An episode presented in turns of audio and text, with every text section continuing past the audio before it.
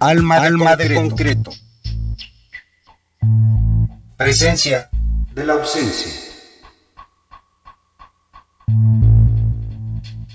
Luz de Riada, Cuentos y Fábulas, volumen 3, Ramsés Luna.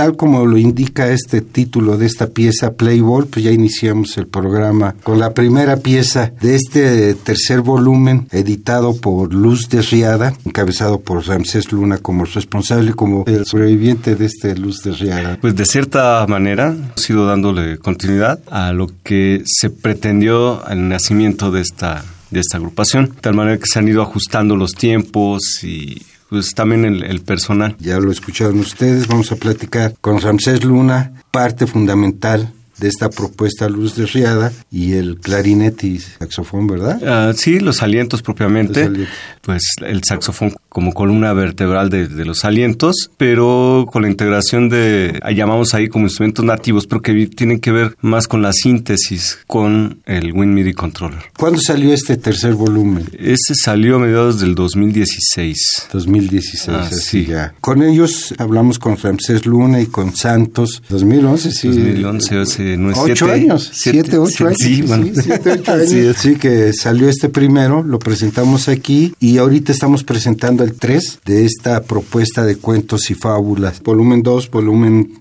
3. ¿También caen en esa conjunción de fábulas y de cuentos? Sí, eh, lo pensé en, en ese instante, era como compaginar dos formas de, de abordar la música. La creación musical a partir de la composición contemplada previamente, en la que te sientas a planificar las historias, y la otra que es la composición en tiempo real, la improvisación. Era eh, crear una analogía entre eh, la literatura, entre los cuentos y las fábulas, con la improvisación y la música contemplada. Fue difícil conjuntar tres volúmenes. A lo largo de la grabación de estos tres fue transformándose la alineación de Luz de Riada, ¿no? Así es, creo que es- el trabajo nos llevó a, a esta situación. Una trayectoria que se trazó, se planificó y que la suerte de todo esto fue que hubo cambios en la alineación por diferentes razones, ya sea por no llevar la idea dentro de lo musical hacia donde se, se pretendía o que no había los tiempos. Recordemos que durante toda esta época se ha vivido un proceso muy... Yo, yo siento que se ha deteriorado mucho la tejido social, que tiene que ver con, con los espacios en la cultura, que eso ha afectado a todos. De cierta manera, pues hay músicos que tienen que... Tenemos que hacer una doble vida, llevar una doble vida. Unos tienen que dejar la música, dedicarse a otro, a otro, a otra labor en donde les dé, les reditúe dinero. En ese sentido, Luz de Riada no ha sido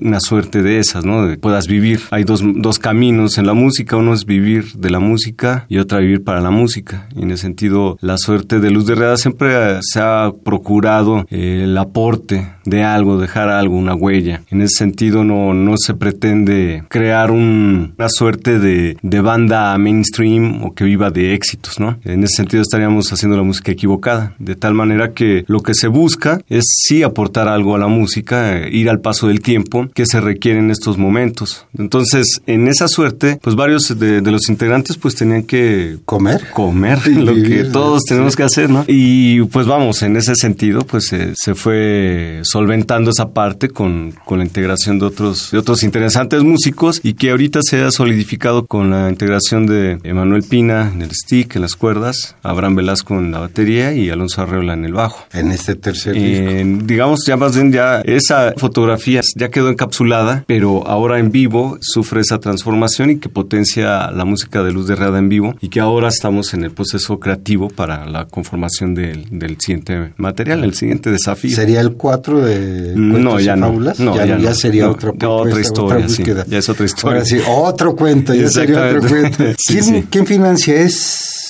autofinanciable? Pues el primer álbum fue por medio de Mexicli Cultura, es eh, José Luis Guzmán, el que, que llevó a cabo toda la producción ejecutiva, el primero y tanto el segundo. Este tercero viene con el apoyo de AICASE, que es una asociación civil. Nace con el interés de- del apoyo al- a, los que nos dedicamos a, la- a las artes o a las disciplinas eh, artísticas, escénicas. Y bueno, de tal manera que saca eh, este como su primer apoyo en una producción discográfica, ese y el de Pascal Goodman Trio, así como toda la gira promocional que se hizo en el noreste de Estados Unidos. En ese mismo año se, se llevó a cabo con el apoyo de Icasia. ¿Más música? Me parece muy bien. Vamos a escuchar Callejón de Igualdad y posteriormente Monos sobre Elefantes Blancos.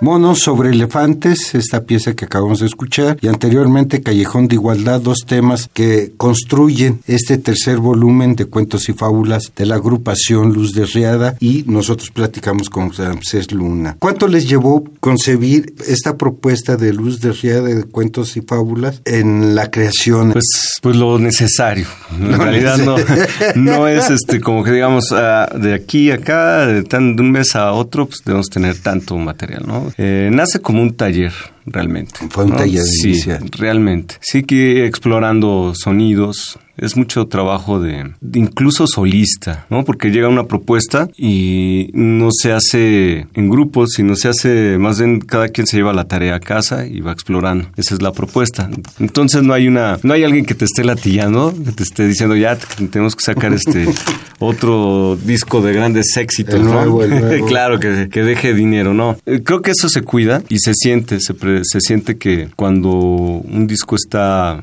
este, procurado desde, desde ese sentido. Tienes cinco invitados. ¿Qué tan difícil es mantener una agrupación? Sí, es complicado, ¿no? Bueno, en, en la situación en la que vivimos en este momento, pues igual hay quienes tienen todavía la inocencia, ¿no? De que va a llegar un productor, alguien que te va a hacer famoso, ¿no? Te va a llevar al, al éxito, al Vive Latino, por ejemplo. Cosa que, bueno, es- digamos, en ese caso del Vive Latino, pues es algo súper inocente, ¿no? Pensar que el otro día ya te llevan los grandes este, contratos, ¿no? No, vivimos una situación complicada. A mí ya me queda claro que yo no espero esas situaciones. Creo que es el trabajo el que te va a llevar a, no sé, a los que muchos aspiran en la- dentro de la inocencia es hacer este giras internacionales, por ejemplo. Esa es una consecuencia del trabajo, no hay más. Nada se regala, hay que trabajarlo y creo que pues es estar picando piedra toda la vida, porque todo está en contra. Porque trabaja uno desde ese lado. Si estuviéramos acomodados, hiciéramos las cosas por conectes, el nepotismo famoso, pues se va perdiendo la honestidad ahí de los trabajos. Creo que eh, a mí me ha tocado más esa parte de, de estar buscando oportunidades dentro de, de una música que no es como muy, muy de- del mainstream, ¿no? Del que esté radial. Bueno, igual, igual yo creo que en este momento ya la radio tampoco ha sido tan contundente, ¿no? Salvo, salvo la- unas de esas que son este, muy populares, ¿no? Para el, el grueso de la, de la población, que en realidad lo que hacemos nosotros es defender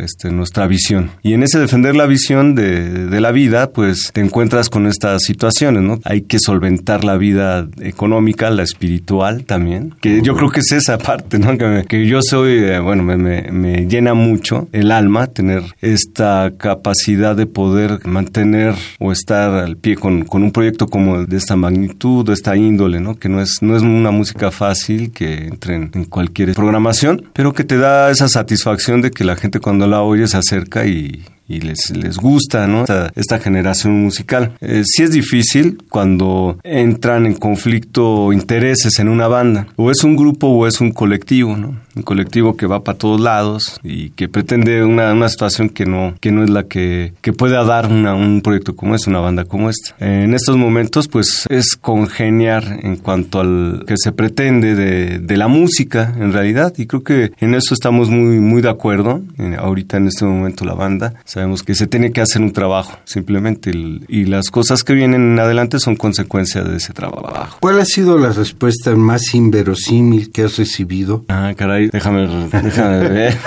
Porque digo, bueno, la búsqueda es presentar el material en todas las emisoras o todos los medios de comunicación que se puedan. Ah, quizás sí, puede ser que los temas son cortos. Eso fue en, eh, que me llamó la atención porque, bueno, en realidad el- la idea de este, de este más reciente álbum era eh, dar el mensaje en poco tiempo, digamos, en duración de las piezas. Porque arriba de... de de 6, 7, 8 minutos, pues puedes dar un- toda una, una idea, desarrollarla, pero compactarla en, digamos, 5 minutos, 4 o 3. Creo que esa era, era una labor que no habíamos hecho. Entonces, se jugó con eso, en este caso de, la, de ese disco rojo, del tercer álbum. El Cuentos y Fábulas, crear unas, la idea de las fábulas en el primer álbum, para los que no lo ubican, lo que se hizo en cuanto a analogía, bueno, las composiciones más largas eran los temas que se compusieron previamente y las improvisaciones eran cortitas. Así digamos que las fábulas son historias pequeñitas, con ciertas características, con su moraleja, bla, bla, bla. Y en cuanto a las canciones, temas ya compuestos, eran un poquito más extensos y lo que se hizo en este último álbum fue una combinación de esas dos, pero en poco tiempo, reducido en su duración. Es decir, lo más inverosímil es que duran poco. Pues yo creo. en ese momento, pues sí. En realidad no me ha, no me ha ocurrido algo así que digo yo, que qué raro, ¿no? qué bizarro. que- que- sí, sí.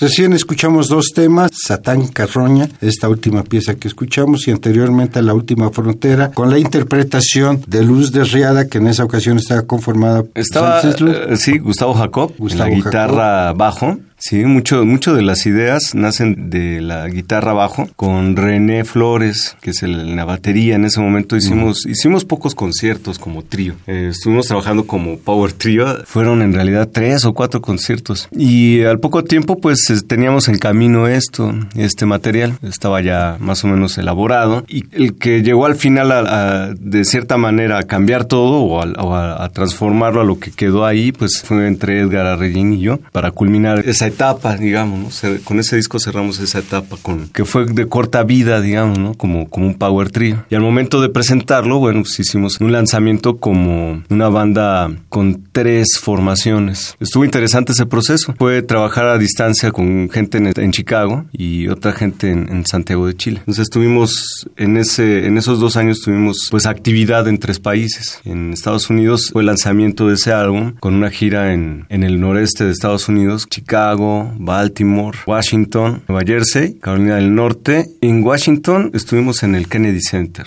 varios espacios, como, digamos, es el equivalente al Palacio de las Bellas Artes. Todo el mundo quiere tocar ahí, no todos pueden, pero eh, hubo una, una gran suerte ahí de que les interesó y bueno, ya habíamos participado ahí en ese mismo foro en Millennium Stage en 2009, si no me equivoco, y que pues se presenta la propuesta por parte de, de una asociación allá en Estados Unidos y les interesa. Entonces ahí se, se hicieron varios conciertos muy buenos y en lugares muy, muy clave de la cultura norteamericana y que pues eso fue con la animación en Estados Unidos, con Luis Nasser en el bajo, Aaron Geller en la guitarra y Brandon Cameron en la batería. Regresamos aquí a la Ciudad de México para llevar a cabo una gira que tuvimos en el centro y en el norte. Estuvimos en Monterrey, Zacatecas, Aguascalientes, Mexicali, Tijuana, eh, con la alineación de acá, que eran músicos jóvenes. En ese momento estábamos este, todavía viendo cómo, cómo íbamos a funcionar. Todavía era como una, una sorpresa en ese momento. no era casting para nada,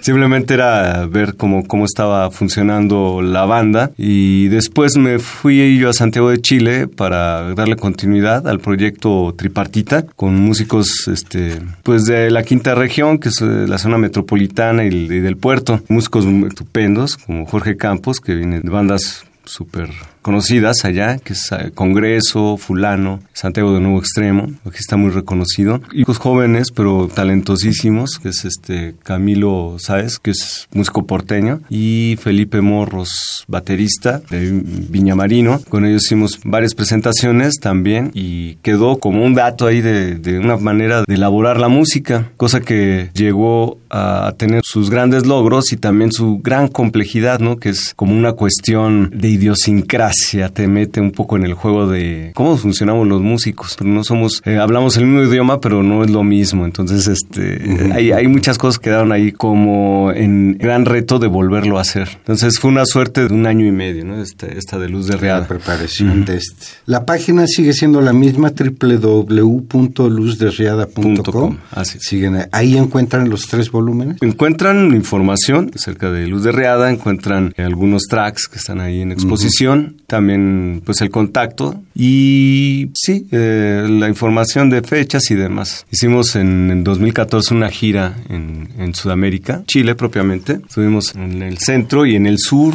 digamos que Valdivia es la novena región de 12 regiones. Después de esa novena región, la décima eh, ya es menos poblada. Entonces ya después de eso ya viene la tundra, ¿no? Uh -huh. Que solamente encuentras pingüinos. Hay un, un lugar, este, era un lugar muy muy pintoresco, se llamaba La Última Frontera, ahí en Valdivia. Eh, Valdivia fue una colonia alemana, entonces te encuentras con una arquitectura muy bonita, muy, muy pintoresca alemana y con tradiciones eh, de repostería, por ejemplo, ¿no? y alimentación, así como muy, muy alemana el asunto. Eh, le llaman ellos como la ciudad gótica del puerto, ¿no? porque todo el tiempo está en neblina. Hay dos estaciones del año, dicen. Una es, pues es un chiste que yo creo que todo, en todos lados lo dicen, pero yo lo vi por primera vez ahí que solamente hay dos estaciones en Valdivia, la del tren y la de las lluvias. Ves un ambiente, pues siempre es húmedo, cambia, cambia, es muy cambiante, estás expuesto al mar, a los cambios este, del capricho del viento, cambia mucho el,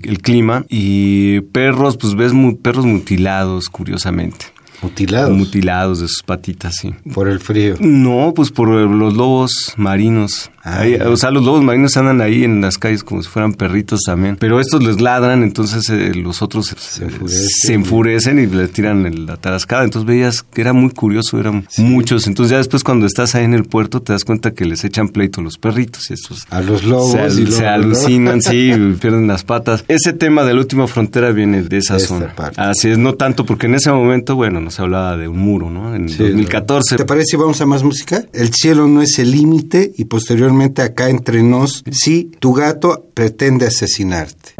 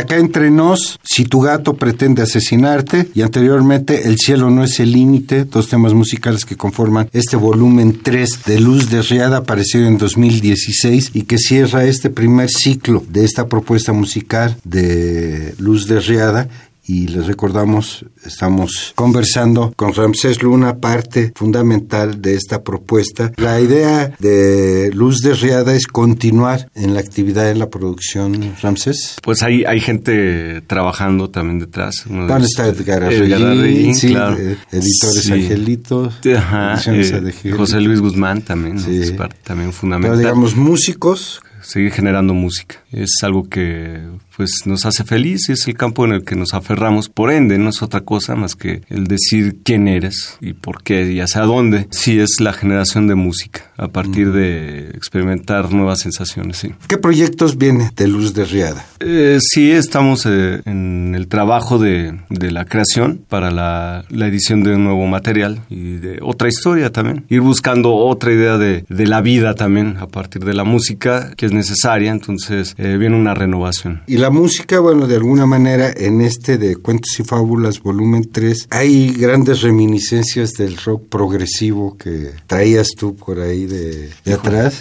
me, me, sonó mucho. ¿Tú crees? Sí, sí, sí, una es fuerte. Ah. No es lo que domina, domina más bien buscar nuevos escalones. A mí en general, mira, me ha costado mucho como quitarte la etiqueta de esto del rock progresivo. En realidad no, yo no lo hago. Yo hago música porque me, me gusta la, en general, pero etiquetarla sí, no me... Mi comentario no es para no, etiquetarte no, no. ni no, no, no. acusarte. No, no, Eres progresivo, ¿eh? ¿No? No, está bien. Eh, lo digo porque es como una constante, ¿no? Ay, este, el, eh, la bandera, ¿no? Que, que, hay. Sí, capaz que, bueno, con yo veo en el rock progresivo a los fans, y para mí de mucho respeto, porque son los más, la gente que más apoya la música, gente que, que está ahí muy participativa, pero en realidad no es, no es lo que yo pretendo, ¿no? En el fondo no es crear un, irte sobre un género. Creo que hay, hay un gusto por hacer la, la, las versiones de la vida dentro del sonido y pues es al, algo que les gusta al, a la gente que le tiene como preferencia este género, que es el rock progresivo. O por ejemplo en el rock, Luz de Riada tiene como referencia mucho el rock, tiene mucho ese, ese campo de energía, ¿no? De, sí, en cuanto a actitud rebelde puede ser desde ahí. Los rockeros dicen que no es rock, es jazz, ¿no? Y los jazzeros dicen, no, no es jazz, es rock. Entonces andamos como, no importa, en realidad no es algo lo que menos nos, nos... La cuestión es sacar, sí. Exactamente. Y en, cuanto a lo de, digo, regreso a lo de rock progresivo porque salió un libro. El otro rock. El, el otro rock. De David Cortés. De David sí. Cortés. Un saludo para él. Pues se enmarca a mucha gente trabajando, ¿no? Que no tiene... incluso nada que ver con el rock progresivo. Gente como Marcos Miranda, por ejemplo, Germán Bringas. Hay tintes, ¿no? Que la gente le encuentra ahí de, de rock progresivo, pero siempre está dentro del... Incluso del jazz hay una gran variedad, ¿no? De, de géneros, subgéneros, que no es tan puro. Hoy en día, pues, que predomina es el, el mestizar la música. Creo que ese es la, el camino, el mestizaje, el mezclar. Ya no hay... Ya la onda pura, pues, te lleva, pues, de cierta manera a, a, a valer pura, a valer pura, ¿no? Exacto, entonces eh, en ese sentido lo que se escucha de Luz de Riada pues es la combinación de lo que a uno le gusta, ¿no? de, de, lo que suena. Entonces no es algo de ir buscando, ah, pues esto lo voy a hacer en para progresivo, que se, claro, que, río, que cierta, o tener un cierto público ahí este Ajá. enganchado, ¿no? Yo sé que igual a, a, la gente del rock progresivo puede ser que no le guste ciertas cosas porque no cumple con ciertos requerimientos, ¿no? De, del rock progresivo, características de eso. Entonces sí creo que hoy en día la labor de un músico es más allá de entretener a alguien, ¿no? La labor es, el compromiso es dar un, sí, de cierta manera, un, tu percepción de la vida, es un mensaje, vamos, no un mensaje de, de, qué es lo que se tiene que hacer, sino más bien de, de describir historias, punto. Yo creo que es, es eso, es, eres un comunicador al final de cuentas, claro. ¿no? Como un escritor, ¿no? Que a través de la, de la palabra, pues te, te va conectando con, con ideas. Creo que la música también tiene ese, esa labor, tratar de cambiar también ciertas cuestiones, ¿no? También hay, debe haber ahí una organización política en cuanto a la ideología, ¿no? Creo que, pues sí, esa, es la, la, labor, creo que, debemos, pues, replantearnos qué es, qué es el músico hoy en día. No, no, creo que hay, hay mucho talento, en México hay demasiado talento, pero de cierta forma talento en cuanto a propuestas. En algún momento estaba con Germán enfrente del Pizza Jazz, escuchando a no, pues los chavos están tocando maravilloso pero no saben qué hacer con el lenguaje. Que vemos que la academia lo que está enseñando es, o más bien, ¿qué está haciendo la academia? ¿no? ¿Qué está proponiendo la academia? Está creando vamos, ¿cómo, cómo no decirlo tan, tan rudo? Pues dilo, eh, Vamos, está, está creando obreros, que no está mal, está bien, pero hay cada vez menos artesanos están preparados los músicos para ser hueseros, vamos, ¿no? Generar la música a partir del discurso de otros, no, no saber o aprender a decir exactamente no, ese proceso creativo, ¿no? De composición, igual es otro campo, pero yo creo que cualquier ser humano puede y debe hacer esta cuestión de ser un pensamiento crítico, llevar a cabo, ejecutar la música desde ahí también, que es muy válido. O sea, sí, qué bonito tocas, pero ¿para qué? Cuál es la finalidad o entretener, está bien, pero creo que hoy en día lo que se requiere es, es comunicar ideas. Pues Ramsés se nos acabó el tiempo. Aquí vamos a dejar una pieza musical como colofón de la propuesta de Luz de Riada, pero antes queremos recordarles nuevamente que es www.luzderriada.com, donde ustedes podrán encontrar mayor información de la agrupación de la propuesta y algunos tracks de los tres volúmenes, ¿verdad? Así es. Sí, sí ahí visiten cuentos y fábulas. Cuentos y fábulas, estamos en las redes sociales también, igual Luz de Riada y nos encuentra. ¿Habrá chance de que puedas regalar algunos discos? La gente se comunicaría contigo, si es posible. Claro, sí, sí, sí. No hay conflicto. ¿Se comunicaría contigo a dónde? Escríbanos a luzderriada.gmail.com a los cinco primeros tendrán su disco, ahí nos ponemos de acuerdo. Del volumen 3, justamente, de Cuentos y Fábulas. Ese que están escuchando. Justamente. Pues Ramsés, nuevamente te queremos agradecer tu presencia. Al contrario, muchísimas gracias. Y queda abierta la invitación para Tome. Ah, muchas gracias, eh, qué amable. Poder presentar aquí la propuesta que has hecho y que ya tienes grabada. Muchísimas gracias. Sí. UACM. Estamos puestísimos. Miguel Ángel Perfín en los controles de grabación de este lado del cristal. Noé Cordero Tapia en la conducción, producción, edición y armado de esta serie. Quédense con la pieza mía, pieza que cierra este tercer volumen de cuentos y fábulas, volumen 3 de Luz de Y Les recordamos, platicamos con Ramsés Luna. Gracias, buenas noches y quédense con mía.